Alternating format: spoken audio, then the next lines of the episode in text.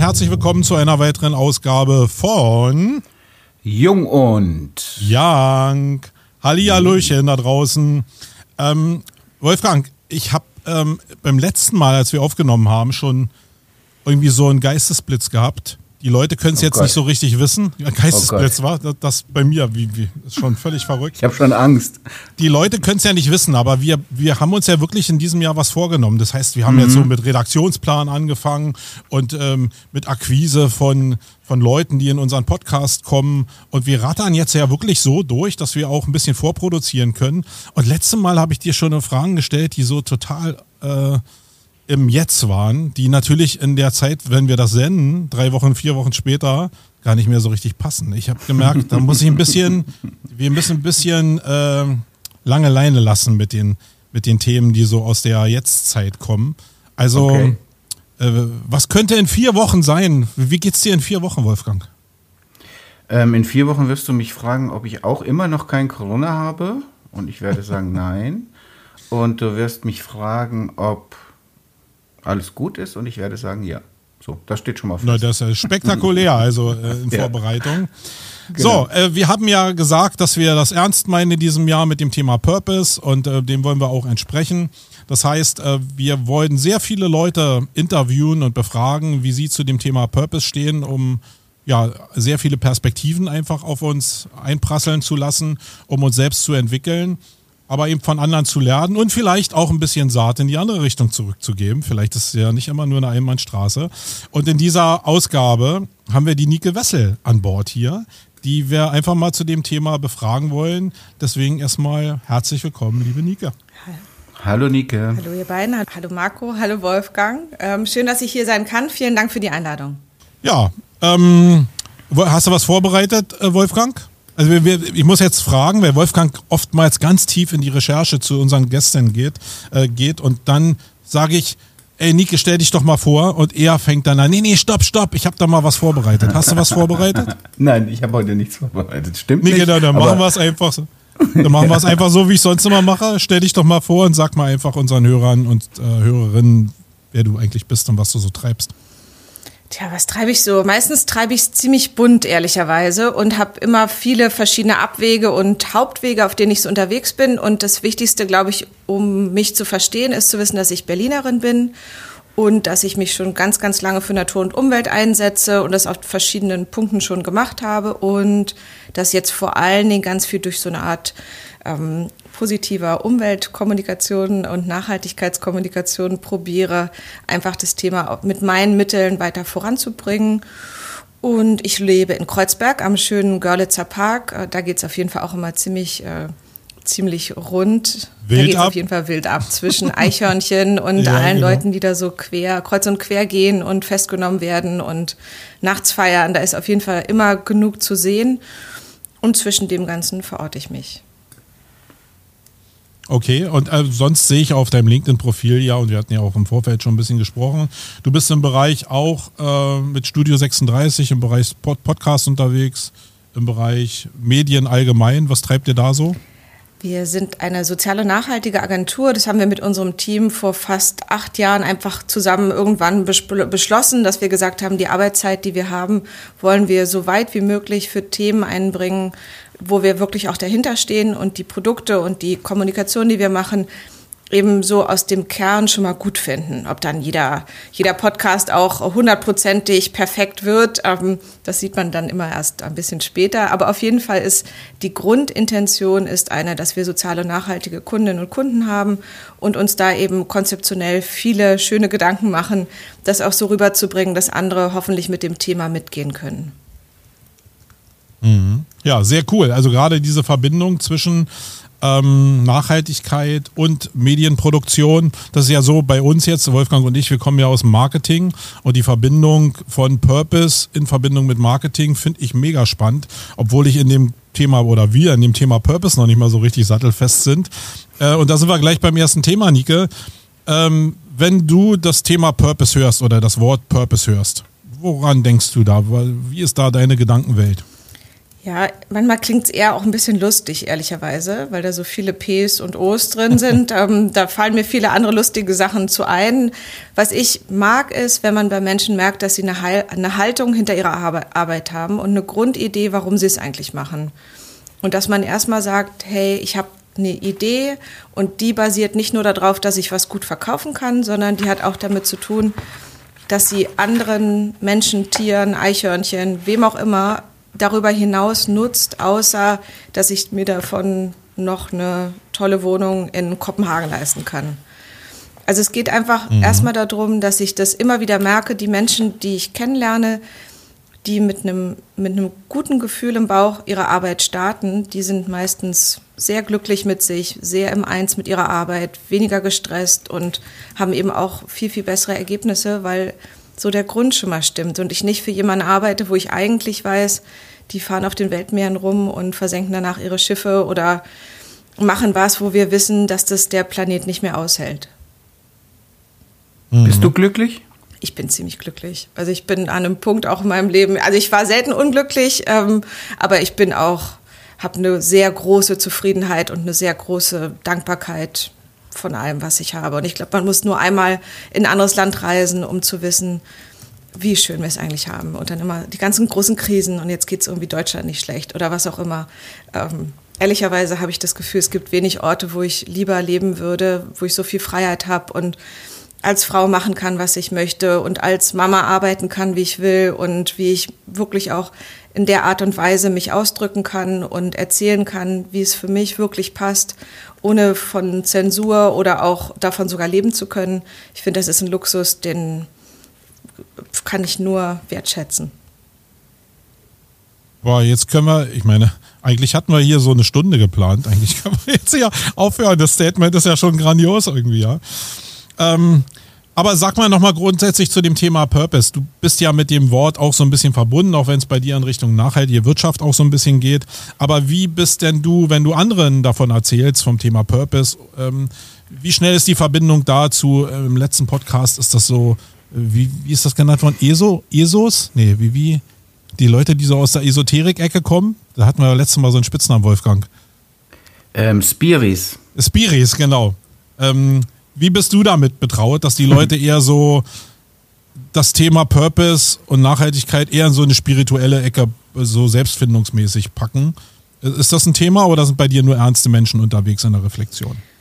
Ja, ich bin eine Frau, die in Kreuzberg 2024 lebt. Das Thema ähm, Yoga, Spiritualität ähm, ist natürlich äh, überall sichtbar bei mir in meinem gesamten Bubble-Umfeld. Ähm, und ich liebe es auch total. Aber es ist eigentlich mhm. relativ egal, für was man sich so entscheidet. Ob das jetzt ist, dass ich mich wohlfühle, weil ich Ärztin bin oder das Gefühl habe als Kindergärtnerin oder als Wissenschaftlerin oder als Podcaster fühle ich mich wohl und quasi ich fühle mich mit dem Grund, wie ich arbeite und warum ich arbeite, erstmal richtig in Ordnung. Ähm, das ist für mich so dieses, was ich im weitesten Sinne Purpose nennen würde.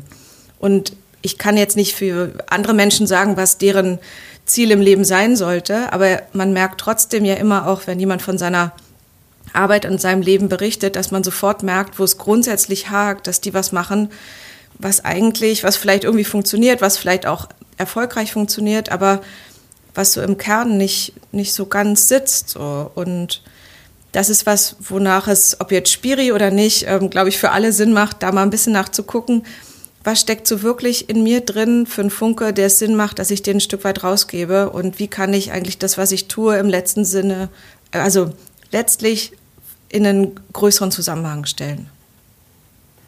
Aber diese Abwehrhaltung in Richtung Spiri äh, ist dir aber auch, äh, kommt dir auch schon unter. Ich habe also weil wenn du mit Leuten redest, die noch nichts damit zu tun haben, ne, wo, die wir ja eigentlich hoffentlich ins Boot ziehen wollen, gerade die damit noch nichts zu tun haben, damit die sich mehr mit den Themen, die unter diesem Deckel nach, äh, unter dem Thema Purpose sind, beschäftigen, dann müssen, also ist zumindest mein Anspruch, die ein bisschen von dieser Esoterik-Ecke wegzuholen, wo die sich ja, also wenn die Purpose hören, dann sagen die oftmals, ach, dieses Spiritualitätszeug, da habe ich keinen Bock drauf irgendwie. Und darum geht es ja eigentlich gar nicht. Ja, vielleicht, wenn man einfach mal bei deutschen Begriffen bleibt und zum Beispiel sagt, was ist denn was, woran du glaubst? Und das ist ja schon bei den meisten Menschen mhm. gibt es ja was.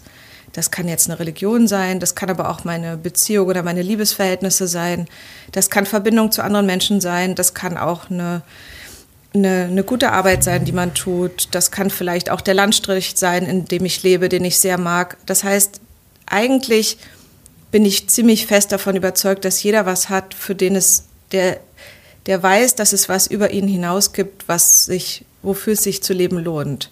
Und wenn man das einfach ein bisschen breiter fasst und sagt, okay, du liebst jetzt einfach die Region und die Stadt, in der du bist, das ist ja einfach schon erstmal richtig gut und da muss man auch nicht viel mehr dazu machen und braucht auch keine wilden Begriffe, sondern kann erstmal sagen, okay, und dann willst du das vielleicht auch in einem positiven Sinne erhalten und findest vielleicht in diesem Bereich, ob das jetzt Sport ist oder es ist eben die wilde Liebe, die ich mit einem 20-jährigen Spanier habe. Ähm, Hauptsache, es ist was, wo ich wirklich tief dran glaube.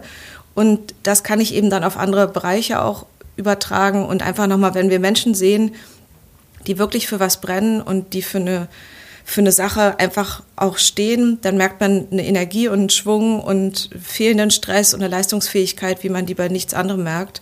Allein das macht ja schon vielleicht auch viele Argumente aus. Ich finde mhm. immer, also was du gesagt hast, finde ich total stimmig, weil es ist wichtig, dass man an was glaubt. Das hat nichts mit Glauben oder gar nichts mit Religion zu tun, aber ich glaube, es ist tatsächlich so, dass jeder Mensch irgendwas hat, an dem er, an das er tief in seinem Innersten glaubt. Ähm, und einfach zu sagen, leb das, orientier dein Leben an diesen Werten, die du selbst hast auch als Unternehmen übrigens, finde ich total gut. Ich äh, sage immer so, wenn ich, also ich lade ja im Moment, versuche ja auch Menschen in den Podcast einzuladen und rede mit denen über Purpose, dann sage ich immer mehr so der Zweck oder der Sinn dessen, was du tust. Ja, das ist, glaube ich, ein guter, eine gute Übersetzung. Und dann, dann komme ich immer gerne zurück auf Steve Jobs. Ich fand den als Mensch, also ich habe mir die Biografie natürlich durchgelesen, aber ich glaube, war nicht immer einfach, ja, nicht, nicht wirklich so ein Mensch, der immer alle anderen glücklich gemacht hat. Aber davon abgesehen hat er super äh, tolle Sachen gemacht und er hat gesagt, the only way to do great work is to love what you do. Und das ist, glaube ich, der Punkt. Ja, wenn du liebst, was du machst, völlig egal, ob du Kindergärtnerin bist oder Landschaftsgärtner oder Arzt oder keine whatever, ja, wenn du liebst, was du tust, dann hast du, bist du sehr nah an deinem eigenen Purpose. Und letzter Satz dazu, ich bin ja Storyteller, ich liebe Storytelling. Äh, ich liebe gute Geschichten und ich liebe emotionales Marketing. Und ich sage den Leuten immer, habe ich im letzten Podcast auch gesagt, jeder Content, den du produzierst, äh, aus Marketing-Sicht, ist ein Teil deiner Geschichte. Aber wichtig ist halt, was auf dem Buch steht. Ja. Was ist der Titel deines Lebens? Was ist die Bestimmung? Was macht dich glücklich? Was erfüllt dich wirklich? Und wenn du das findest, dann glaube ich, hast du schon sehr viel Purpose in dir vereint. So wirkst du übrigens auch, Nike, muss ich sagen, um ehrlich zu sein. Ja. Wolfgang, ich kann das ähm, mit viel mitgehen, allerdings bin ich kein großer Steve Jobs-Fan und auch so grundsätzlich so, nur kann weil jetzt. McDonalds We Loving It oder wo auch immer nochmal Liebe draufschreiben im Marketing, ist es schon nochmal was anderes zu sagen, hey, ich mache den Job gerne und dann aber trotzdem auch nochmal zu überlegen, ähm, hat denn die Grundhaltung von dem, was ich mache, eigentlich was ähm, Schädliches für andere oder nicht? Also, dass man zum Beispiel mhm. auch super erfolgreich jetzt Immobilien verkaufen kann oder so und das mag, das ist total richtig. Aber in einem zweiten Schritt schon nochmal zu überlegen, und das müssen wir gerade auch in diesem Land, in einem hochindustriellen Land wirklich nochmal machen, wie viel zerstörerische Kraft entfalte ich auch mit dem, was ich mache. Und ich habe ein Apple-Telefon, ich habe auch einen Apple-Computer, also ich will nicht jetzt das Ganze in Frage stellen, dass es solche ähm, Erfindungen gegeben hat. Aber ich glaube da auch, dass es ganz wichtig ist, nochmal zu gucken, mit welchem, also wie geht mein Fuß über die Erde und wie viel Verbranntes lasse ich auch zurück. Und da nicht nur zu gucken, hey, das macht jetzt super Bock, die Autos zu verkaufen, sondern vielleicht auch nochmal zu überlegen, okay, wenn ich die verkaufe, können denn meine Kinder überhaupt noch durch die Gegend laufen, weil die Luft noch okay ist. Also schon nochmal, der zweite, der erste Schritt ist ganz sicher, Wolfgang, in was bin ich gut, was liebe ich?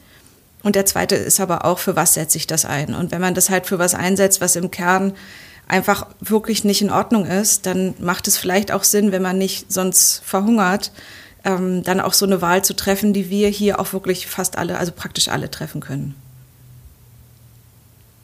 Und also für mich ist jetzt so der Eindruck, wo wir jetzt miteinander reden, Nike, ähm, schon so, dass, also das ist jetzt nur ein Gefühl, dass du schon so ein Talent hast, Sachen einfacher zu machen, die in meinem Kopf noch mega kompliziert sind.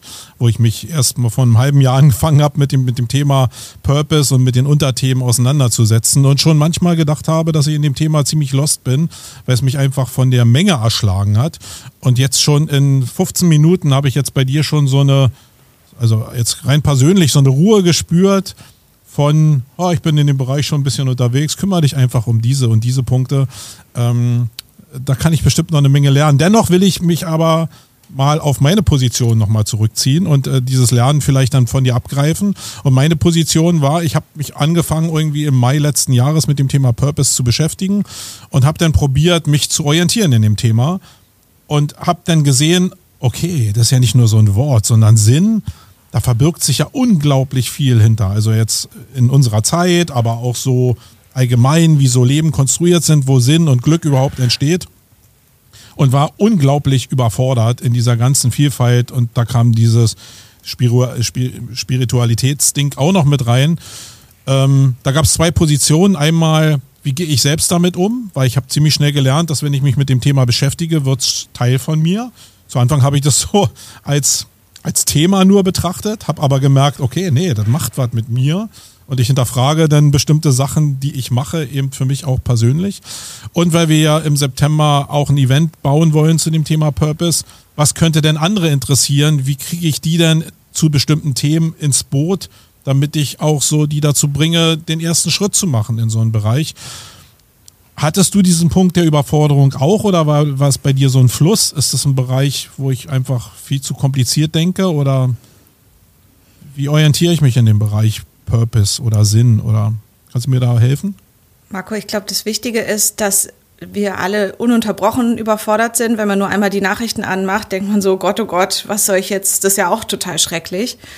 Und da ist, glaube ich, ein mhm. Kern, immer wieder zu gucken, wie das Wolfgang eben auch gesagt hat, was sind vielleicht so ein paar Grundwerte, die ich habe? Und die können sich auch total unterscheiden zwischen uns, aber ein paar, denke ich, hat jeder, die man sich einfach mal so klar macht. Und auch dann in Verbindung, was Wolfgang auch gesagt hat, mit der Fähigkeit, die wir mitbringen, die sich auch unterscheiden wird.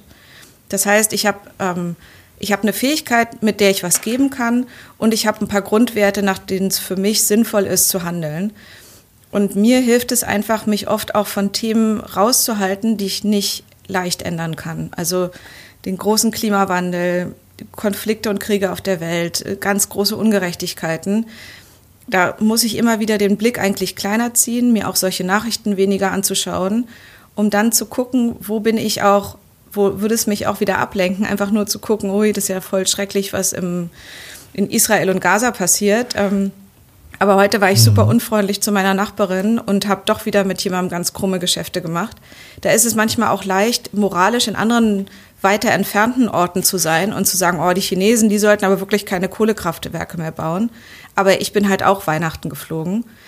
Also da eben diese Diskrepanz zwischen im großen Außen immer zu wissen, was gut und richtig ist, aber im Kleinen das so wegzulassen, weil es eben dann auch an meine eigene Bequemlichkeit geht einfach wieder so ein bisschen näher zu sich zu kommen. Und das Schöne ist, dass es am Anfang manchmal auch, das ist auch anstrengend und schwierig, aber es macht einen super handlungsfähig, nimmt einem ganz viel Druck weg und nimmt einem eben auch dieses, dass ich jetzt weiß, wie ich den Nahostkonflikt lösen soll und dazu in Social Media schreibe, es gibt einfach Sachen, wo es total gut ist, das nicht auf meiner Agenda zu haben, aber zu sagen, hey, ich habe ein Thema, das ist gerade total wichtig, darüber mache ich einen super Podcast und werde mir mega Mühe geben, dass das andere hören, weil die davon was Wichtiges lernen können, so wie ihr das jetzt mit eurem Podcast auch macht. Einfach, ich habe, das mhm. ist das Mittel, was ich habe und das benutze ich für was, was sich in diesem Moment für mich und andere richtig anfühlt.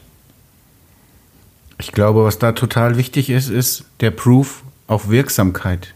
Also das habe ich auch für mich schon so entdeckt. Ja, es gibt Dinge, die kann ich nicht beeinflussen. Wir drei, also vermutlich mal ich ganz sicher, ihr beide wahrscheinlich auch nicht, könnt das Gaza-Problem nicht lösen. Nicht heute in diesem Podcast und auch nicht in den nächsten zwei Wochen.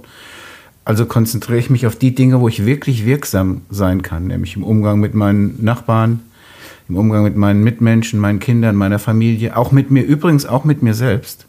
Purpose hat auch sehr viel mit Selbstliebe zu tun, glaube ich und Selbstachtung.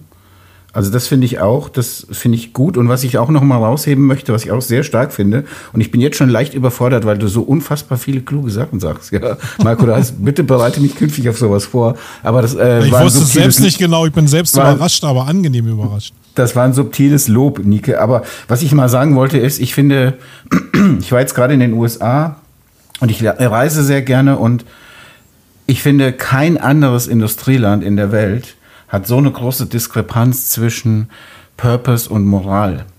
Also, oder beziehungsweise äh, anders formuliert, zwischen dem, was wir als Moral der Welt aufoktroyieren möchten ähm, und selbst leben. Also wenn man einfach mal als Beispiel die, die Militärproduktion, also die Waffenproduktion nimmt, wo wir durch die Welt fahren und sagen, ihr dürft nicht ballern, sage ich jetzt mal ganz salopp, ja, aber eigentlich die Waffen dafür liefern es gab da mal so eine geile Grafik. Ich habe mal so eine geile Grafik. Ich habe sie leider nie wieder gefunden. Wenn jemand von unserer Audience die findet, bitte mal mir schicken. Das war eine Grafik, da siehst du oben Raketen fliegen in ein Land und unten siehst du die Migrationsströme zurück zu uns. Also aus Deutschland fliegen die Raketen sozusagen, weil sie geliefert werden und die Menschen kommen dann hier zu uns. Und ich glaube, da sind ganz viele Wahrheiten drin. Und deswegen finde ich das total super, den Bogen auch mal so zu spannen und zu sagen, es geht nicht um die große Moral in der Welt. Und wir können auch nicht Chinesen erklären, die deutsche Außenministerin nach China fährt und erklärt den Chinesen, was sie alles falsch machen, finde ich das ziemlich zum Fremdschämen. Nicht wegen der Partei oder der Ministerin oder irgendwas, sondern einfach wegen dem Status, den wir in der Welt haben. Also das, ja, bin ich komplett bei dir. Was mich nochmal interessieren würde, Nike, ist, ähm, du hast ja gesagt, du schottest dich ein bisschen vor diesen ganzen Informationen ab. Ich habe das mal ein bisschen probiert mit irgendwelchen Plugins in meinem Browser, äh, wo ich dann den Feed in LinkedIn und Co. nicht mehr lesen kann. Aber ähm, dann gibt es ja noch ganz viele andere Medien, die ja den ganzen Tag auf dich einprasseln. Wie? Wie machst du das, dass du dich davor schützt? Ich finde es unglaublich schwer. Auf mich prasselt gar nicht so viel ein. Ich bin eher jemand, die, also ich höre Radio und, ähm, und gucke da eben auch, ich mache um 6 Uhr das Radio an beim Duschen und dann kommen gleich die Horrormeldungen, dann mache ich es auch aus. Und ich bin eben jemand, der eher Wochenzeitung liest und ein Buch und ich brauche mehr Zeit, um Sachen auch zu verstehen. Also ich habe nicht sofort eine Meinung und möchte auch gar nicht so schnell von einem ins andere geworfen werden, sondern ich habe ein paar Bereiche, über denen ich ein bisschen Wissen gesammelt habe, wo ich auch kontinuierlich was dazu lerne und auch was dazu sagen kann und viele, wo ich aus dem Bauch raus das Gefühl habe, das ist richtig und das ist falsch, aber wo mich dieses ständige Bewerten auch überhaupt nicht weiterbringt und auch mein Umfeld nicht weiterbringt. Deshalb ist für mich eine Konzentration auf die Bereiche, die ich konkret ändern kann, die ich auch ändern sollte, wo ich Leute auch ein Vorbild bin, wo ich Leute beeinflussen kann oder auch einfach nur, wo ich auf mich gucke und schaue, wie ich das irgendwie halbwegs anständig hinbekomme das ist, macht, das ist für mich wichtiger, weil das der Bereich ist, in dem ich auch handeln kann. Und sonst kommt auch so ein unterschwelliger Stress die ganze Zeit, der mir auch eher ähm, Angst macht und mich nicht schlau, macht mich auf jeden Fall nicht schlauer, wenn ich mit Angst und Druck durch die Gegend gehe. Und deshalb finde ich es immer schön, wenn man sich eine, eine schöne Vision macht von was, was man selber schaffen kann und was sich gut anfühlt. Und Marco, du hast ja gefragt, wie kann man das trennen von was Spirituellem?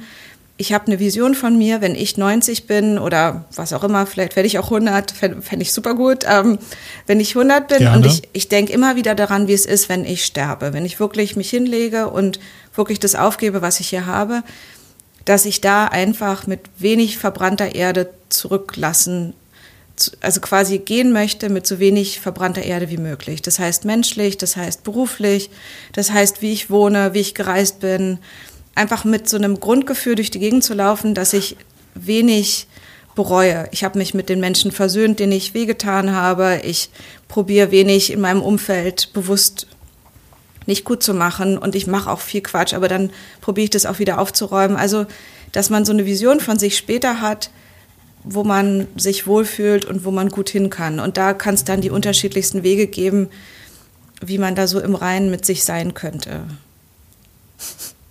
Klingt jetzt ganz schön. Mhm. Ganz schön hoch auf jeden Fall. Nee, man kann auch was Kleines sehr, machen. man kann auch einfach irgendwo ein bisschen Urban Gardening machen und dann wachsen ein paar Blumen. Das merke ich mit den Kindern auch immer, wie schön es ist, wenn ich was Konkretes habe und dann kriecht so eine Bohne aus der Erde und irgendwie fühlt sich's gut an.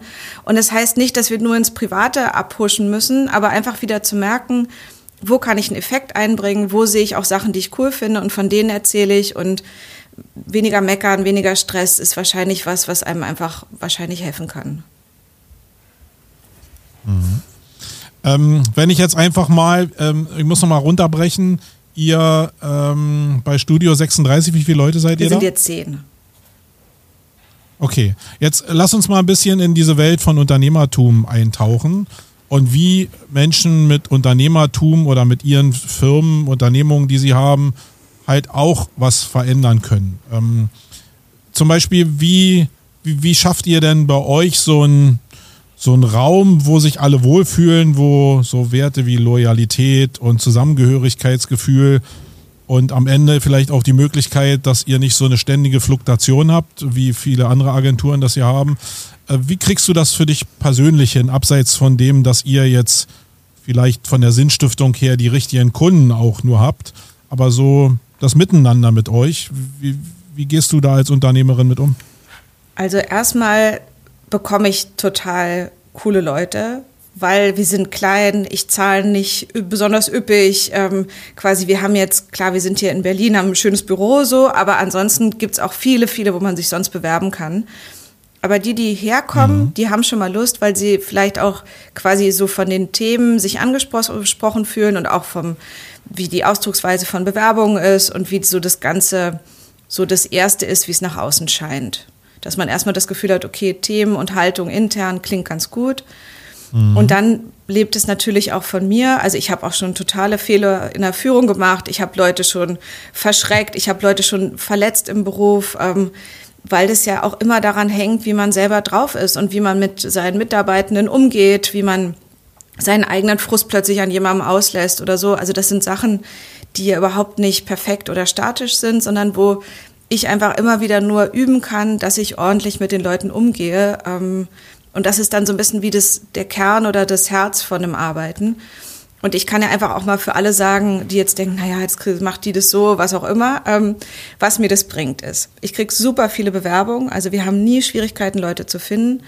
Ähm, ich kann auch Kunden gegenüber immer mit einem guten Gewissen auftreten, warum ich deren Themen auch vertrete, weil ich nicht in fünf Minuten dann wen auch immer quasi unterstütze. Und dann ähm, habe ich ein super eigenständiges, lustiges, aktives Team, die ohne dass ich hier Micromanagement-mäßig gucke, ob jeder seine Sachen macht, einfach ordentlich und gut und motiviert arbeiten. Und irgendwann suchen sie sich vielleicht nochmal einen neuen Job, aber die Zeit, wie die Menschen hier bei mir sind, läuft in 99 Prozent einfach, die läuft rund und gut miteinander. Und ich bemühe mich wirklich seit Jahren, dass ich mit jedem gut auseinandergehe und dass da keine großen verletzten Seelen rauskommen, weil das kennen wir auch so vielfach aus dem Arbeitsleben und auch wirklich, weil ich das selber schon falsch gemacht habe und da überhaupt nicht perfekt bin, ähm, glaube ich, dass wenn man sich da einfach bemüht, kommt für einen selber ganz viel raus. Für mich kommt da Freiheit raus, viel Schwung im Team, ganz viel Kreativität, ganz viel lösungsorientiertes Arbeiten, also so eine so eine aktive Gruppe, die sich bemüht, ähm, wo ich genau, womit ich total zufrieden bin. Also ich habe es ja auch schon mal in anderen Podcasts gesagt, bei mir war auch der Fehler, wir waren auch schon mal ein bisschen mehr. Und der Fehler, den ich zu Anfang gemacht hatte, war, dass ich wirklich Leute eingestellt habe, weil ich äh, Aufträge hatte, weil Arbeit zu machen war und eigentlich nicht so richtig auf den Kern, die Werte, dieses Matching zwischen mir, dem Unternehmen und dem Bewerber gemacht habe, sondern einfach nur darauf geschielt habe, wie so viele Growth Marker da das auch sagen, ja, probier einfach denn die Leute einzustellen, das abzuarbeiten und das in Prozesse zu packen. Und das ist genau nicht. Das ist mein Learning gewesen, dass ich glaube, die Basis für das, was wir jetzt hier mit Purpose oder Zufriedenheit in beide Richtungen beschreiben, dass das schon sehr einen magischen Punkt hat in der Auswahl der Mitarbeiter in Bezug auf das Matching dieser beiden Wertesysteme. Ist es bei dir auch so? Gibst du dir da mehr Mühe als in der Vergangenheit vielleicht festzustellen, dass es die richtigen sind? Ich habe auf jeden Fall ganz viel Vertrauen erstmal und merke so, dass ich den anderen. Also alle starten mit einer Eins. Das auf jeden Fall. Und auch, dass ich immer schon ja. auch mit so einem, also mit einem großen Vertrauen starte und auch mit so einer Unterschiedlichkeit, dass ja jeder Ticks hat und Macken. Ich mache so viele Sachen nicht richtig. Ähm, und dass ich eigentlich mhm. nur daran appellieren kann, wenn man im Team arbeitet, dass sich die gegenseitig wieder ausgleichen. Und damit fahre ich meistens ziemlich gut. Und ansonsten mache ich nicht so ein super strategischen Bewerbungsdurchlauf, sondern eher, ich gehe mit jemandem essen und gucke, er ist ja auch gerne mit mir zusammen, weil das ist ja gerade in so kleinen Firmen auch wichtig. Ähm, wenn die jetzt denken so, boah, die Nike, die nervt ja auch echt ganz schön mit dem komischen lila Pulli, meine Güte, so. Das, das ist einfach schon keine Basis, selbst wenn wir sonst inhaltlich übereinstimmen, sondern die müssen mich auf einer grundsätzlichen Art mögen, um dann auch freiwillig mit mir zu arbeiten und nicht intern gegen mich oder dann im Homeoffice nicht zu arbeiten oder so. Und das, glaube ich, ist so wie so ein Instinkt eigentlich eher. Weißt du, was ich überhaupt nicht mag an dir, Nike? Der Pulli, ja, ich bin auch ein bisschen unzufrieden. 90 Prozent meiner Fragen, die ich hier stehen habe, die kann ich direkt in die Tonne kippen, ja, weil du sie schon alle ad acta geführt hast. Ja, also weil du einfach so äh, stimmig, also ich, ich, sag, ich sag dir mal ein Beispiel, ja. Ich wollte so ein bisschen noch, ein bisschen provokant fragen, in deiner Außendarstellung, also in eurer Außendarstellung als Agentur kommuniziert ihr werteorientierte Produkte, also Filme, Online-Strategien und sowas für eure Kunden. Und ich wollte dich so ein bisschen rauskitzeln oder rauslocken und so ein bisschen fragen, das ist ja ein hoher Anspruch. Wie setzt du das um? Aber das äh, äh fucking Problem, das ich jetzt habe, ist, dass dir das jeder glaubt. Ja, also ich glaub's dir ja schon. Insofern hat es die Frage erledigt, weil du komplett authentisch rüberkommst. Und ich wollte noch eine, ich wollte dich sozusagen in deiner Argumentation noch ein bisschen unterstützen, weil du ja so im Prinzip jetzt so erklärt hast, wie du deine deine Bewerber rausfilterst oder wie, wie, wie du den Bewerbungsprozess machst, indem du essen gehst mit jemand und spürst, ob die Vibes stimmen. Ich glaube ja sowieso, dass, dass wer mich kennt, weiß, dass, dass es die Sieben-Sekunden-Regel gibt. Sieben Sekunden steht als Synonym für einen sehr kurzen Zeitraum. Das können auch 20 Sekunden oder zwei Minuten sein. Aber nach sieben Sekunden weißt du im Leben prinzipiell immer, ob es gut wird in dir drin. Du weißt das. Du merkst das. Du sitzt dem Bewerber gegenüber oder der Bewerberin und du spürst das in dir oder dem Kunden. Und ich habe mir irgendwann vor, vor vielen Jahren äh, mal das Prinzip in die Agentur eingepflanzt und auch mit meinem Team besprochen, dass wenn wir potenziell wirtschaftlich interessante Kunden haben, wir aber spüren, das passt nicht, es irgendwie versuchen nicht zu machen. Es sei denn, das Angebot ist so attraktiv oder der Preis ist so attraktiv, dass wir sagen, okay, wir haben so einen Point auf Schmerzensgeld mit drin, ja, ein, Teil. Aber äh, also ja, das heißt, meine Frage nach, wie, wie würdest du das eigentlich definieren, werteorientierte Filme, erklärt sich aus dem, was du gesagt hast.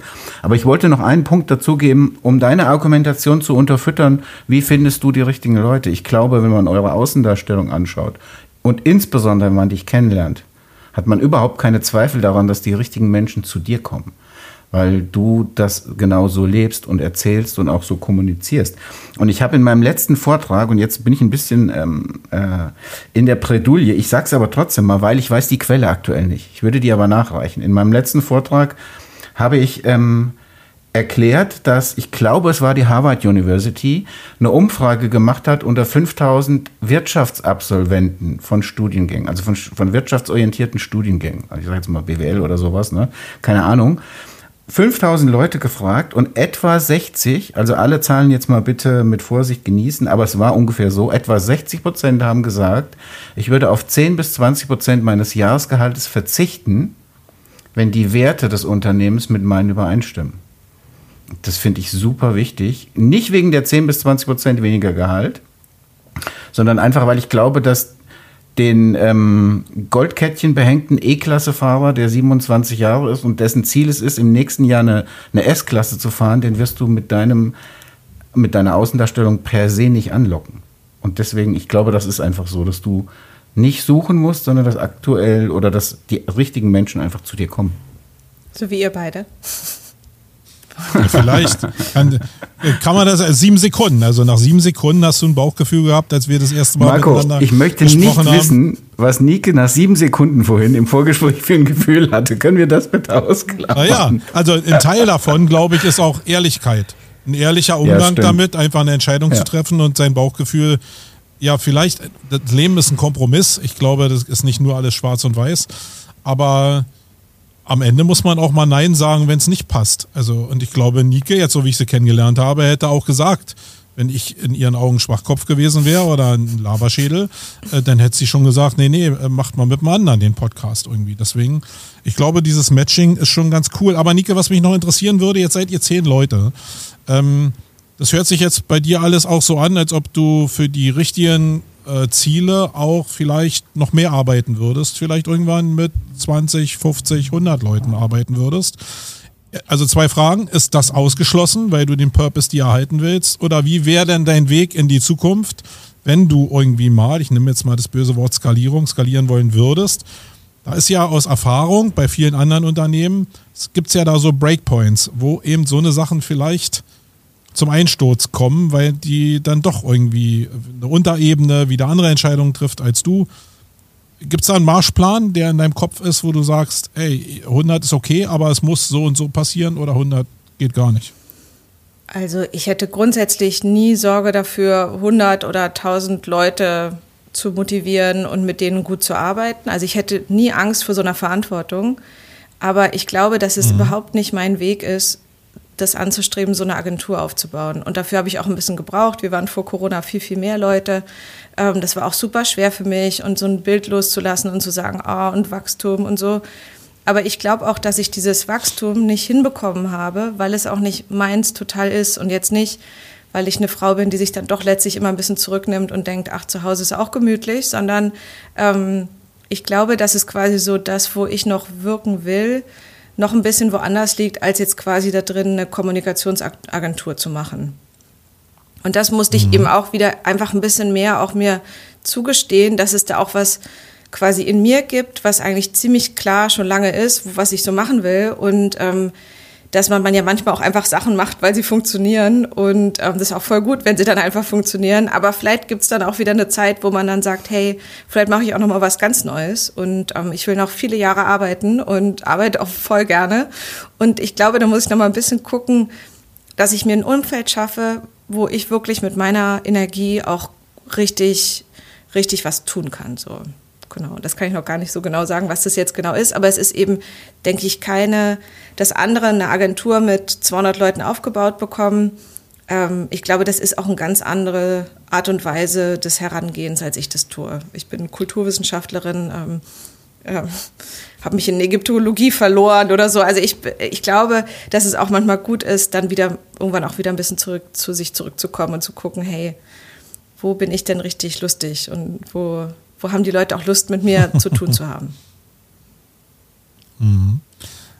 Ähm, ich habe manchmal mal das Gefühl, dass ähm, dieses Purpose-Thema und auch so diese ganzen Themen Nachhaltigkeit natürlich total en vogue sind. Also jeder redet darüber, aber es ist im Unternehmertum zum Erwirtschaften von Kapital und von diesen ja, ganzen schnell und hektisch reich werden Menschen, die es da draußen gibt, ein Narrativ, was gar nicht so weit verbreitet ist und so beliebt ist. Und als Unternehmer muss man ja mal ein bisschen gucken, dass man auch ja zumindest ein bisschen da schwimmt, wo auch das Geld lang geht, weil man muss ja seine Leute auch bezahlen, vielleicht auch über die Zeit immer ein bisschen besser bezahlen.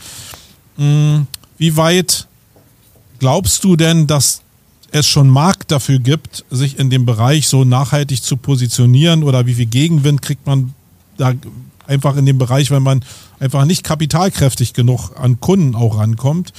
Ähm, ist das ein Risiko für dich oder denkst du, nee, nee, da ist jetzt so ein Hype drauf, da so viel Kapital, da kann man nur gewinnen, wenn man sich auf dieses Thema einlässt? Also ich würde es mir wünschen, wenn es so wäre. Grundsätzlich fehlen natürlich total auch politische Rahmenbedingungen noch. Dass ein Unternehmen, was ganz, ganz anders wirtschaftet, was auch genossenschaftlich wirtschaftet, was andere Rücklagen bildet, was anders mit Natur und Umwelt umgeht, genauso besteuert wird wie eins, was die Erden bis zum letzten ausbeutet und CO2 in die Luft äh, macht, ist einfach nicht richtig. Also es mhm. fehlt auch ein großer politischer, radikaler Rahmen, der sich ändert um auch klar der Wirtschaft auch einen Gelddruck zu geben, sich zu verändern. Wenn es einfach günstiger ist, wenn ich alles von außen einmal komplett den Wagen in Plastik einwickle, äh, weil sich das besser lohnt, ähm, dann fehlen eben auch die Anreize von der Politik, dass man sagt, hey, Plastiksteuer, das geht auch nicht, ähm, dass man eben da auch noch mal ein bisschen anders auch von, von außen eine Vorgabe bekommt. Grundsätzlich denke ich, äh, meine Schwiegereltern kommen vom Bauernhof und da finde ich es immer so ein ganz gutes Beispiel, dass man ja eigentlich weiß, wenn man mit seinem Tun und seinem Arbeiten ausbeutet, selbst wenn man damit selber Geld gewinnt, äh, erschafft man eine Lücke, die man auch nicht mit Geld füllen kann. Also auch dieses Grundgefühl, also ich, ich war nie arm, ich komme nicht aus einer Familie, die irgendwie Armut oder sowas erlebt hat, aber ich kann sagen, dass quasi so dieser Mittelbau, ich komme aus einer Lehrerinnenfamilie, alleine mit meiner Mama, ähm, aber ich habe immer genug quasi. Und dieses Gefühl, auch bei sich hinzuschauen, was ist genug für mich und wie gebe ich auch nicht Lebenszeit dafür auf, dass ich dann mehr Geld habe, sondern was ist wirklich was, was für mich zählt. Und da kommen ja die meisten auch auf ganz vernünftige Sachen. Und dann ist es eben also ich bin auch oft in Stuttgart zum Beispiel unterwegs, wo die Menschen einfach grundsätzlich wirklich mehr Geld haben. Aber da habe ich jetzt nicht das Gefühl, dass es dann ein, ein Strahlen auf den Gesichtern in der Einkaufszone ist, sondern auch ein An sich raffen und rumrennen und die gucken genauso dusselig wie ich hier manchmal im Berliner Winter. Also vielleicht einfach nochmal gucken, klar, es gibt einen wirtschaftlichen Druck. Ich bin selbstständig, ich eier ständig rum, kommt alles hin. Ähm, ich brauche auch meine Freiheit, meine finanzielle. Aber für sich zu schauen, ist das Grundziel, was ich verfolge, eigentlich äh, an sich nachhaltig, wie grün auch immer es dann sein mag. Das ist, glaube ich, für die meisten hier total möglich. Und es schafft auch was, wenn man wieder an Bauernhof denkt. Wenn ich die Erde grundsätzlich zerstöre, das Trinkwasser nicht mehr trinken kann, weil das äh, nitratbelastet ist, wenn ich nicht mehr rausgehen kann, weil äh, Gift gespritzt wird, wenn ich keine Insekten mehr habe, wenn ich ständig Autos vor der Nase habe. Wir nehmen uns so krass viel an, an kostenloser Schönheit, das ist eigentlich das, was mich oft so traurig macht. Gerade so ähm, lärmende Straßen, Autos, ähm, wo man wirklich so ein bisschen denkt, so hey, wenn die nicht da wären, das würde nichts kosten und mein Tag wäre besser, weil mein, mein wuscheliges Eichhörnchen nicht überfahren wird. So. Ähm, also wir haben uns auch viel Mühe hier in Deutschland gegeben, ähm, uns viel zu nehmen, was umsonst gewesen wäre. Wir können nicht in Flüssen baden, ähm, wir können nicht einfach über die, eine Straße gehen, ohne überfahren zu werden. Wir können, äh, bei mir im, zu Hause ist Feinstaub auf den Möbeln, ähm, wir ballern Silvester alles in die Luft. Also man nimmt sich schon auch echt viel freiwillig, wo wir, glaube ich, auch ohne Probleme glücklicher sein könnten, wenn es was weniger gibt. Also wenn ich aus dem Podcast was mitnehme, ich liebe ja Formulierung, ja. Und ich glaube, ich glaube, auch jetzt kommt wieder ein subtiles äh, Kompliment an dich, Niki. Ich glaube, wir waren selten so ruhig wie in diesem Podcast, ja, weil du einfach so tolle Sachen sagst. Und was ich mitnehme aus diesem Podcast ist das, was ich immer seit Jahrzehnten versuche, den Menschen zu erklären, dass ich die Natur liebe, dass ich jeden Mittag drei, vier Kilometer spazieren gehe, wenn es irgendwie geht, dass ich viel draußen bin und du nennst das kostenlose Schönheit. Ja, also wie geil ist das denn bitte? Also danke für, für diese Formulierung, die mir nie eingefallen ist. Und was ich noch sagen wollte ist, um nochmal so ein kleines Stück zurück zu hopsen zum Anfang, da haben wir gesagt, diese kleinen Schritte sind wichtig. Und du hast es jetzt gerade auch nochmal so ein bisschen in den Kontext gesetzt. Und ich finde es auch wichtig, darüber zu reden. In einem der Folgen, in einer der Folgen vorher hatten wir mal drüber geredet und ich habe gesagt, ich möchte eigentlich jetzt damit nicht flexen hier. Und dann sagte Marco, mach mal, mach mal. Und ich habe es gemacht und ich finde es mittlerweile total gut, auch darüber zu reden. Ich habe zum Beispiel vor 20 Jahren, als ich mein Haus gebaut habe, die Entscheidung getroffen, ich baue ein klimaneutrales Haus. Und ich habe damals auf äh, nachhaltige Energieversorgung gesetzt. Das heißt, ich produziere seit 20 Jahren das sieben- bis achtfache an Energie mit meinem Haus, als ich verbrauche. So, das heißt, ich habe nicht nur ein klimaneutrales Haus, sondern ein klimapositives Haus. Ja? Und das ist total wichtig, den Menschen zu sagen, diese kleinen Sachen, die fühlen sich so geil an. Die Leute haben immer gesagt, rechnet sich das, rechnet sich das. Ich weiß gar nicht, ob es sich über die Zeit gerechnet hat. Um ehrlich zu sein, glaube ich sogar, es hat sich gerechnet. Denn ich bekomme natürlich noch Einspeisevergütungen, die ich hier lieber nicht nennen möchte, sonst werde ich gelüncht wahrscheinlich. Aber äh, es ist, glaube ich, wirtschaftlich äh, ein Erfolg gewesen, aber es ist mir völlig wurscht, weil es fühlt sich so geil an, wenn du an deinen Wechselrichter gehst und du siehst, wie viel Überschuss du heute produziert hast. Ich wohne sozusagen in einem Kraftwerk. Einfach nur richtig geil, ja. Was ich aber noch mal gerne möchte, Marco, wenn ich da zu früh bin oder das jetzt nicht passt, sag mir kurz Bescheid redaktionell, aber ich würde schon gerne noch mal auf diese Marketing-Schiene gehen. Ich glaube, so über dich haben wir jetzt total viel erfahren. Und jetzt würde ich mal so ein bisschen in das Battle gehen wollen. Ich mal gucken, ob du da auch so so gut argumentierst. Ich glaube, es befürchte es ja. Aber ich würde jetzt mal sagen, als Wettbewerber, ich habe ja auch eine Marketingagentur und du machst ähnliche Dinge wie wir. Und als Wettbewerber würde ich jetzt sagen, okay, Nike, du schreibst auf deiner Website, ja, dass ihr werteorientierte Produkte macht, das sagte ich ja schon, und dass ihr mit Herz und Liebe zum Detail und Sachverstand nachhaltiges Marketing, so nenne ich es mal, oder nach, nachhaltige Produkte und, und Dienstleistungen für eure Kunden anbietet. Und da würde ich sagen, alles klar, das mache ich auch mit meiner Agentur. Ähm, was machst du denn? Mehr Nachhaltigkeitsbroschüren oder, also worauf ich hinaus will ist, ich glaube, Nachhaltigkeit und Werte von einem Kunden im Marketingprozess rauszuarbeiten, die auch mit Mehrwert oder werbewirksam für den Kunden umzusetzen, ist mega schwer. Finde ich zumindest, ja weil im Ende wahnsinnig viele Dinge im Marketing gesagt werden, die, die völlig ähnlich klingen. Egal, ob du einen Waffenlieferant hast oder jemanden, der Bäume in Thüringen anbaut. Ja? Die, die können im Endeffekt in die Imagebroschüre ähnliche Dinge schreiben. Ja?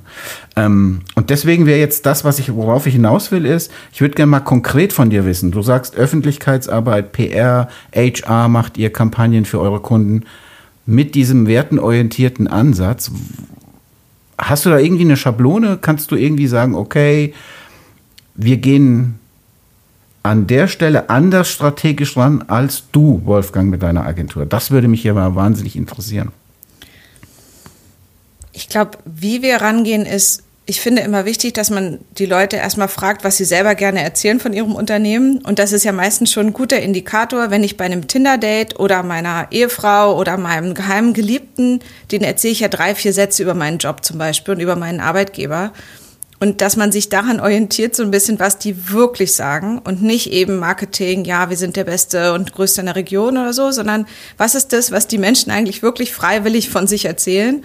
Und wenn man daraus eine Geschichte macht, dann sind es ja oft einfach, wie du am Anfang auch gesagt hast, Wolfgang, sind es ja Geschichten, denen man gerne folgt und wo man auch gerne dabei ist. Und vielleicht ist so dieser Ansatz, der eine hohe Form von Ehrlichkeit hat, oft auch ein bisschen lustig ist, ähm, ist es ja erstmal eine eine Herangehensweise, die nichts mit Superlativen zu tun hat oder mit Übertreibung oder mit Sachen weglassen oder überschreiben, sondern erstmal, die Menschen sind, glaube ich, im Grunde meistens ziemlich ehrlich und ähm, die erzählen zu Hause was von ihrer Arbeit, was meistens ziemlich stimmt. Und wenn man sich daran mal orientiert, dann kommen oft einfach schöne neue Ideen und man kann auch was rausschicken, was einfach auch ein bisschen anders klingt und nicht, weil man sich den neuen fancy Begriff ausgedacht hat, sondern weil man sich vielleicht einfach dem genähert hat, was der andere selber gerne erzählt und lässt eben auch die Sachen weg, die nicht ehrlich sind und die im Kern eben auch ein bisschen schwieriger sind. Also das kann ich quasi nur. Lass, lass mich noch mal kurz da einhaken, Nike, bitte. Ja, jetzt, jetzt bohre ich mal ein bisschen nach. Jetzt kommt ein mittelständischer Kunde zu dir. Ich denke, vielleicht haben wir ja ähnliche Kundenportfolio, könnte ja sein, ja. Jetzt kommt ein mittelständischer Kunde zu dir und sagt, du Nike, ich, das ist total cool, was ihr auf eurer Website habt. Wir wollen auch unsere Werte besser kommunizieren. Wir wollen mehr in Richtung Nachhaltigkeit gehen. Wir tun da auch schon ein paar Sachen. So dann kannst du, gehst du dann hin und sagst, okay, dann erzähl mir mal wirklich was über euch, was die Wahrheit oder, oder wie machst du das? Also das ist eigentlich konkret die Frage, vielleicht nervt die auch ein bisschen, aber ich kenne es halt eben aus den Prozessen von uns, wenn wir über Nachhaltigkeitsbroschüren zum Beispiel reden, da geht es ja noch nicht um neue Wertejustierung, ja, sondern es geht erstmal nur darum, sozusagen wirklich so ein Stück weit Greenwashing zu machen, gebe ich auch zu. Ne? Viele sagen ja, okay, wir machen CO. Es ist ja auch so, viele haben ja auch Solaranlagen, viele haben dies und das und das wollen sie eben auch mitteilen. So, das ist ja nicht der Prozess, den du beschreibst, glaube ich. Und die Frage ist, wie kitzelst du das aus den Unternehmen und aus den Menschen raus. So kannst du nicht zu dem Marketingleiter gehen von einem mittelständischen Unternehmen und sagen, so jetzt reden wir mal drüber, was ihr wirklich wollt und wer ihr wirklich seid. Das würde ja im Umkehrschluss bedeuten, er hat bisher nicht das erzählt, was er wirklich will. Also ich finde das total das schwer. Ist auch schwer. Ja, und ich finde es noch einen hohen Anspruch. Ich glaube, erstmal zu gucken, was haben die denn für Werte? Und wie ihr es ja auch gesagt habt, wenn das gar nicht passt ähm, und auch gar nicht konsistent ist, da irgendwas zum Thema Nachhaltigkeit zu erzählen, vielleicht muss man es dann auch mal nicht erzählen so. Und meistens kommen ja schon auch die Leute, die auch eine Geschichte haben. Und jeder, der nur unter seine E-Mail schreibt, bitte think before you print, und ansonsten aber total Quatsch macht, dann reicht es auch nicht, um irgendwas Vernünftiges zu erzählen. Und ich halte auch nichts von diesen 300-seitigen Broschüren, wo die absurdesten Sachen aufgeführt werden, sondern was ich zum Beispiel mit Kunstdruck und ja Lack. genau also Lack und Farben, ähm, äh, wo man sich so ein bisschen fragt, hoffentlich habt ihr einfach gute Materialien, mit denen ihr arbeitet und jetzt nicht nur eine 800-seitige Broschüre. Die Frage ist ja auch, welche Fragen die sich stellen. Also zum Beispiel zu sagen, hey, wir machen Lacke und Farben. Wer hat denn gute Alternativen entwickelt? Wer kennt jemanden, der was Innovatives hat, dass das Zeug nicht so giftig ist? Wer hat eine super Art, wie wir das recyceln? Wir kommen an diesen drei Punkten in der Industrie nicht weiter. Wer kennt eine Wissenschaftlerin, die dazu was erfunden hat? Also vielleicht mal zu sagen, das sind unsere fünf großen Schwachstellen und mit denen gehen wir in die Kommunikation und sagen, ähm, hey, wir wissen, wir wollen nicht weiterhin mit Lacken und Farben die Umwelt kaputt machen, aber davon leben wir eben auch. Ähm, hey, hat jemand eine Idee? Also wie kann man auch mit einer Öffnung und einer Ehrlichkeit wirklich auch was Vernünftiges ändern, weil dann gibt es vielleicht irgendjemanden im Schwäbisch Gmünd, der eine super Farbenidee hat oder so. Ähm, und dann können die zusammenarbeiten und wirklich auch was machen. Oder die kooperieren in bestimmten Bereichen oder die lassen alte Farbeimer sammeln oder so. Also, dass man einfach überlegt, was sind, was ist auch die große Kritik, die meistens ja auch berechtigt ist an der Industrie und wie kann ich die vielleicht in eine Kampagne tun? Das das fände ich einen hm. Weg, da der, glaube ich, auch viel intern anstößt, weil dann ist dir erst wieder klar, hey, krass, das Zeug, das kriegst du ja von keiner Wand mehr ab. So ähm, ist überhaupt kein nachhaltiges Bauen, mhm. auch weil ich da Sachen verbaue, die eben nicht ähm, klimaneutrales Haus machen, sondern auch ein Innenklima, was nicht gut ist und giftig, wenn ich es nachher wegschmeiße. Ähm, so. Hm. Eins würde mich noch interessieren, Nike. Ähm, du hast ja in deinem LinkedIn-Profil steht ähm, und das sehe ich nicht bei sehr vielen Leuten, aber du hast es sicherlich mit Bedacht gewählt, das Wort Aktivistin. Und ähm, sag mal, warum du das da reingeschrieben hast, weil das steht ja für das, nach außen wirklich was zu vertreten. Was vertrittst du da und mit welcher Vehemenz? Ja, das ist ja, sagen wir mal, so ein schön ungeschützter Begriff wie andere auch. Ähm, und ich kann sagen, dass das. Ich hatte jetzt die naive Hoffnung, dass da sich. Genau, das tut's auch. Und ich glaube, das ist bei mir okay, so, dass schön. ich schon, ähm, sagen wir mal, ich war schon in der Grundschule Klassensprecherin, dann war ich ähm, sieben Jahre lang Schulsprecherin, ich war Landesschülervertretersprecherin berlinweit. Ähm, praktisch, ich war bei in, in der Partei sehr aktiv. Ähm, und das hat so ein bisschen damit zu tun, dass, glaube ich, ein Kern von mir schon damit quasi sich wohlfühlt, ähm, die Idee zu entwickeln und andere zu motivieren, das auch gut zu finden. Und da haben sich die Themen manchmal noch mal ein bisschen angepasst. Ähm, jetzt war es auch lange zum Beispiel Thema Verkehrswende. Jetzt ist es vielleicht zum Beispiel ein anderes lustiges, interessantes Thema, was bald kommt. Ähm, das heißt, die Themen können sich verändert haben, aber grundsätzlich glaube ich, dass in mir jemand steckt, der ähm, eine, Meinung hat und probiert, die auf, auf meine wahrscheinlich eher sanfte oder nicht jetzt sagen wir mal in der Politik geendeten ähm, Art und Weise unterbringen möchte, um es vorsichtig zu sagen. Aber ich bin auf jeden Fall, ähm, obwohl ich wenig Nachrichten konsumiere, ein tief politischer Mensch, der das auch immer sein wird. Also meine, meine tiefe Hoffnung war ja, dass hinter dem Begriff Aktivistin äh, jetzt eine Erklärung kommt, vielleicht, dass du mir erklärst, wie du andere Menschen aktivierst. Weil das verbirgt sich ja hinter Total. dem äh, Wort. Und äh, die Philosophie dahinter, wie du daran gehst, da gibt es ja kein richtig und kein falsch, sondern wie du daran gehst, wie du Leute aktivierst, interessiert mich halt. Also ich habe mich in der Partei engagiert. Ich habe einen Podcast zum Thema Umwelt, wo wir quasi Gründerinnen und Gründer vorstellen, die super Ideen haben. Ich habe einen Podcast zum Thema Verkehrswende mit Autofrei Berlin gemacht. Und ich mache jetzt einen Podcast, wo es um sexuelle Freiheit und ähm, gutes Umgehen im menschlichen Zusammensein äh, geht. Das heißt, ich nutze heute ganz viel das Mittel ähm, Podcast und Publizieren. Das ist quasi jetzt heute das, was zu mir passt. Ähm, früher war das noch was anderes und es kann auch sein, dass es in zwei Jahren noch ein anderer Bereich ist. Aber für mich ist es klar, dass ich quasi meine Haltung auch probiere, anderen darzubringen. Wie sie das dann annehmen, muss man gucken. Aber das ist das, wie ich Aktivismus sehe. Ich gehe auch auf die Demo. Also, ja genau, das meine ich jetzt. Also das ist ja jetzt so, oh, ich mache einen Podcast und so, so viele von denen, genau, die uns aber zuhören, das ist, die das ist meine ja diese Möglichkeiten Genau, kennen. das ist meine und das ist, ist auch nichts nee, Falsches und das ist dran. praktisch, ich war auf vielen Demos schon, ich habe viele Wahlkämpfe mitgemacht und alles, also ich war, habe an verschiedenen Stellen schon gestanden und heute ist es für mich was, wie Wolfgang auch gesagt hat, ich glaube, ich kann mit Geschichten Menschen motivieren, was auch immer, ein bisschen mitzugehen. Und das ist jetzt meine Art von Aktivismus zu gucken, dass an kleinen Stellen vielleicht ein Umdenken stattfinden kann. Und aber hast du aber trotzdem eine Vision darüber, wie aktiv, also wie jetzt, also was nach außen in der Breite am stärksten wirkt? Also ich will schon darauf hinaus, dass du eine Erfahrung hast, Demos zum Beispiel zu machen, Menschen auf der Straße zu erreichen, Wahlkampf zu machen. Sind ja andere Ansätze im persönlichen Kontakt als das, was wir jetzt hier in der Marketing-Bubble manchmal diskutieren.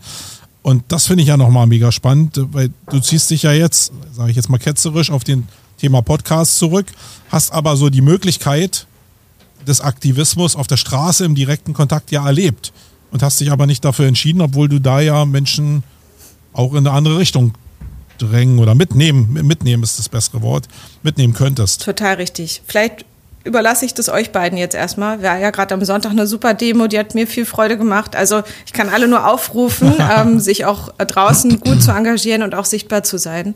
Das finde ich auf jeden Fall total gut. Ähm, Wisst ihr, wisst ihr, was ich für ein Problem habe mit diesen Demos? Ich glaube, dass ihr beide allein schon wegen der Location äh, mehr Möglichkeiten habt, auf Demos zu gehen. Ich wohne ja echt am Arsch der Welt, sage ich immer sehr, sehr salopp, aber ich liebe diese, das war übrigens auch ein Satz von dir vorhin, ich liebe diese Natur um mich rum oder wie ich sie künftig nennen werde, die kostenlose Schönheit, die mich umgibt, ja.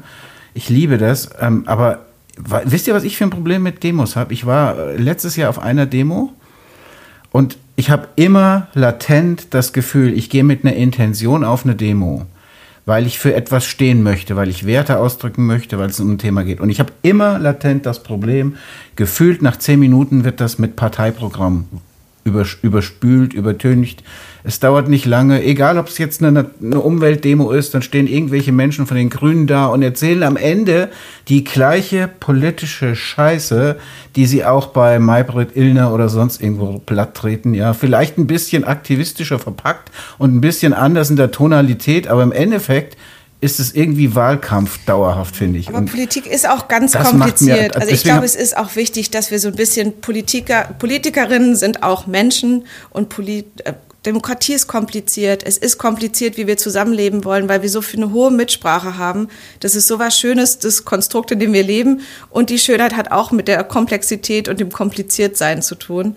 Und dass das nicht perfekt ist, glaube ich sofort, aber da auch mal einen Respekt für die zu haben, die jeden Abend in irgendwelchen Bezirksgruppen sitzen, die sich am Wochenende engagieren, die in ihrer gesamten Freizeit da ganz, ganz viel machen. Also ich glaube, da gibt es auch einen Grund, warum wir das gerade nicht machen, was auch mit den eigenen Ressourcen zu tun hat. Und dass dann vielleicht das mal nach einer Plattitüde klingt, glaube ich sofort, aber dass man schon auch sagen muss, dass eine Demokratie halt auch das ist, was wir jetzt gerade haben. Und wenn man es anders will, dann kann man ja auch in eine Partei gehen und es ändern. Das ist ja unser großer Luxus. Nur es halt von außen nur zu kritisieren, dazu kann ich nur sagen, die ganze Zeit, die ich da verbracht habe, ist es halt auch mega mühsam und ganz, ganz viel Arbeit und Liebe, die man da reinstecken muss. Ähm, das ist manchmal auch ein bisschen leicht gesagt, dann zu sagen, ach, jetzt kommt hier nur so ein Standardsatz. Ähm, ich, genau. Also von daher mhm. ist jetzt auch gerade Demo für mich nicht das allererste. Vielleicht, Wolfgang, du machst ja schon einen Podcast, ist das für dich jetzt auch das Richtige. Ähm, aber dass man trotzdem auch mhm. immer den Respekt gegenüber zollt, die sich da so krass einbringen und sich eben in ihrer, mhm. äh, mit ihrem, was sie können, auch wirklich krass bemühen, wie es, wo wir letztlich auch einfach froh sein können, dass wir in so einem System leben. Ich habe noch einen Nachtrag zu dem, was wir vorhin gesagt haben. Wie kannst oder, oder eine Antwort auf die Frage, wie kannst du deine Kunden aktivieren? Da habe ich eigentlich selbst eine Antwort gehabt in petto. Wir hatten nämlich vor kurzem eine Aufnahme mit Uwe, liebe Grüße an den Uwe von Grafenstein nach München, der gesagt hat, lass einfach mal die Menschen im Unternehmen reden. Also oft ist es vielleicht gar nicht der Marketingmanager, mhm. den man fragen muss, sondern wirklich die Mitarbeiter. Warum arbeitest du eigentlich hier? Warum stehst du jeden Tag auf? Das ist einmal sozusagen die Antwort auf die Frage, die ich dir gestellt habe. Zweite ganz kurze Frage, kannst du in einem Satz beantworten? Was, was, was, wie kommt deine hohe Affinität zu Eichhörnchen zustande? Weil du hast jetzt Minimum dreimal über Eichhörnchen geredet. Ja, Wolfgang, du hast mich noch nicht ganz äh, im ganzen Körper gesehen. Ich bin relativ klein, ja, eher dunkel, ehrlicherweise auch grundsätzlich eher der behaarte Typ. Ähm, das heißt, ähm, Eichhörnchen und ich, wenn ich nochmal auf die Welt komme, kann es gut sein, dass ich als solches auch wiedergeboren werde. Ähm, okay. Und vielleicht ist das auch gar nicht so ein schlechtes Schlusswort von mir den Humor nicht zu verlieren, sich lustige Vorbilder um sich rumzusuchen, auch zu gucken, für wen kann ich mich einsetzen und ob es jetzt eben ein kleines Tier ist oder ein kleiner Mensch oder man selber einfach aktiv zu bleiben und auch einen Spaß daran zu haben, ähm, seinen eigenen sogenannten Purpose zu finden, ist auf jeden Fall was, was für alle, glaube ich, was ganz Schönes sein kann. Dankeschön. Nike, danke. Danke, Hab einen danke. schönen Tag und schön, dass du da warst und uns die Perspektiven präsentiert hast. Tschüss. Herzlichen Tschüss. Dank an euch. Wirklich danke. War super schön, voll überraschend, ganz, ganz toll. Vielen Dank.